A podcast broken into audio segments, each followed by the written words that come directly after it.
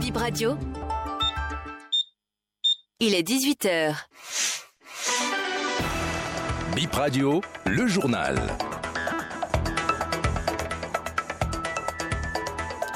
Bonsoir à toutes et à tous et bienvenue dans ce journal dont voici le sommaire. 10 000 mini-stations à réceptionner pour sortir les vendeurs de l'essence de contrebande de l'informel. Le porte-parole du gouvernement se fera plus explicite sur le sujet dans un instant. Qui peut, consommer, du café et qui ne le peut pas C'est la journée mondiale du café. Vous l'entendrez dans le développement de cette session. Et voilà pour l'essentiel.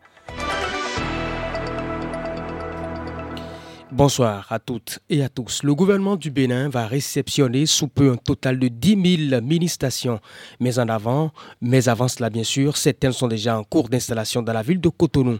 Wilfried Liangbeji, porte-parole du gouvernement, se fait plus explicite. Nous avons reçu 2000 d'entre elles déjà. Depuis 2-3 mois, nous avons reçu 2000 d'entre elles. Elles ont été inspectées. Le ministère de l'Industrie et du Commerce a procédé à leur étalonnage qui, curieusement, s'est achevé 24 ou 48 heures avant le drame de, okay. de Et la perspective, la suite, c'était qu'une fois l'étalonnage terminé, on reprend langue avec euh, les acteurs. On a déjà défini où est-ce qu'on allait déployer ces 2000 euh, mini-stations. C'est Cotonou et environ dans le Grand Nokoué, mais c'est aussi les communes de notre pays où, à ce jour, on ne dénomme aucune station formelle. Ça peut vous surprendre, mais nous avons encore dans notre pays quelques communes qui n'ont pas du tout de station. Donc, on fera en sorte que ces communes soient desservies. Et puis, dans une deuxième phase, quand le reste des mini-stations arrive maintenant, on fera également un déploiement de plus grande envergure dans le Grand Nokoué pour les zones qui n'auraient pas encore été suffisamment impactées, mais aussi à l'intérieur, afin que, une fois qu'on a fini ça, il ne soit plus dit dans notre pays que c'est parce qu'il n'y a pas de station ici que le paillot prospère, d'autant que par ailleurs, nous, au gouvernement, on n'a jamais considéré que le paillot était une activité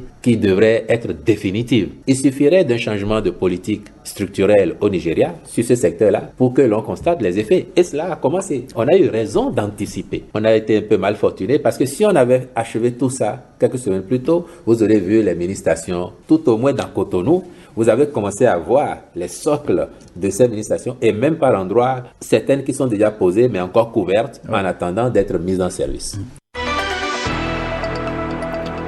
Le café, un des dérivés du cacao, est l'objet d'une célébration à l'échelle mondiale ce 1er octobre. Ce dérivé du café est consommé par plusieurs personnes dans le monde.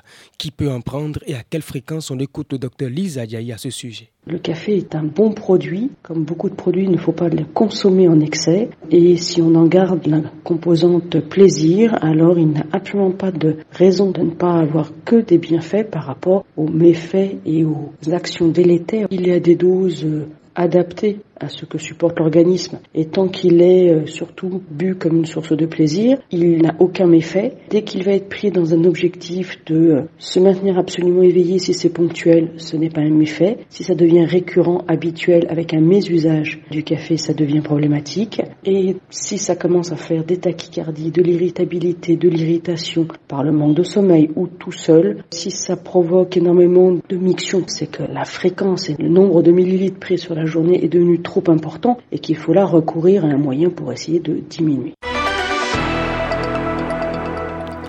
Le rugby national Sagoran Danielou était en concert ce samedi à l'Institut français de Cotonou. C'était l'occasion pour l'homme orchestre de nous faire découvrir quatre chansons de son répertoire.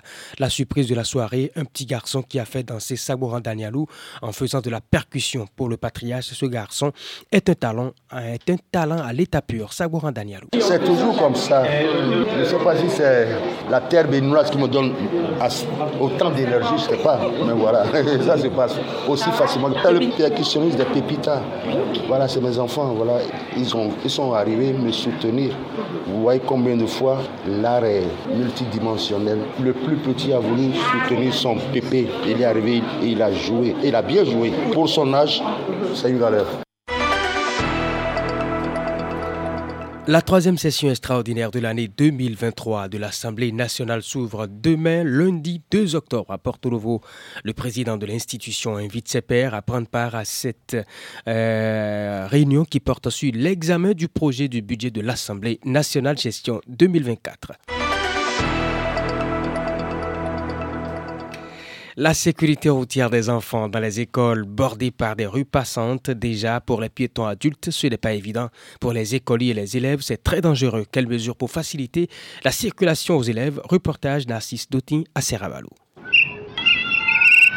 Sifflé à la bouche, drapeau rouge en main, un homme en chasuble fluorescent aide les écoliers à traverser la voie pavée près de l'école primaire publique Missité. Tenez-vous par les mains, il n'y aura pas de chaussures à ramasser sur la voie, lance l'agent à l'endroit de la dizaine d'écoliers alignés à sa droite en guise d'avertissement. Avec son drapeau, il négocie le passage avec les automobilistes et les motocyclistes de la voie pavée. Il faut faire preuve de vigilance et de prudence dans cet exercice confie Angelo Dessouza. Les matins là, je viens à 7h moins À midi là, je viens à 11h, moins 30 comme ça.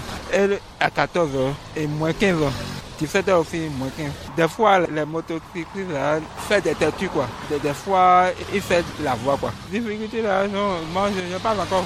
En plus des agents qui aident les enfants à traverser la voie, certaines écoles posent des chicanes de signalisation près de leur devanture. Nous l'avons remarqué le long du tronçon commissariat à Djaha, Huiho. Elmeut Koutani, enseignant dans une école privée qui sollicite un agent et utilise des chicanes. Depuis que la voie a été tracée, on voit vraiment qu'il y a de l'affluence sur euh, la route qui passe devant notre établissement, ce qui fait que euh, on a été obligé de prendre des mesures pour la sécurité des enfants. On a confectionné des grillages, barrières. En plus de ça, on a quelqu'un qui est chargé d'aider les enfants à traverser. Il y a plus de trois ans de cela qu'on a installé ça. Au fait, c'est un agent qui a été formé pour la cause qu'on a recruté. Donc lui aussi, il est payé par l'établissement. Il prend son travail à cœur. Lorsque le moment arrive, il est là et il se charge de la traversée des enfants. Par contre, au niveau du collège d'enseignement général de Huiho, bordé par deux grandes voies, pas de panneaux ni d'agents pour aider les élèves. Chacun se débrouille pour traverser. Ces précautions sont nécessaires pour la sécurité des écoliers, élèves et étudiants souligne Léon Adosuno, moniteur certifié d'auto-école et auteur du livre Le guide universel de la route. Les centres d'éducation ou de formation devraient se munir de ces panneaux pour montrer aux usagers de la route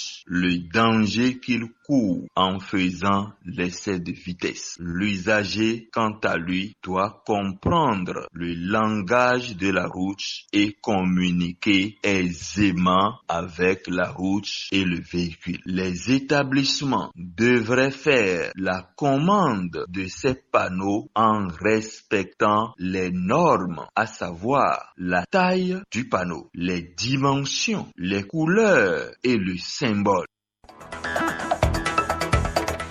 18h passées de 7 minutes, mesdames et messieurs, c'est la fin de cette édition. Merci de, vos, de l'avoir suivi.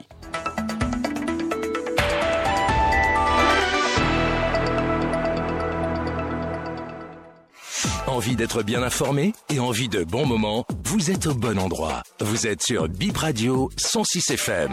Nous émettons de Cotonou.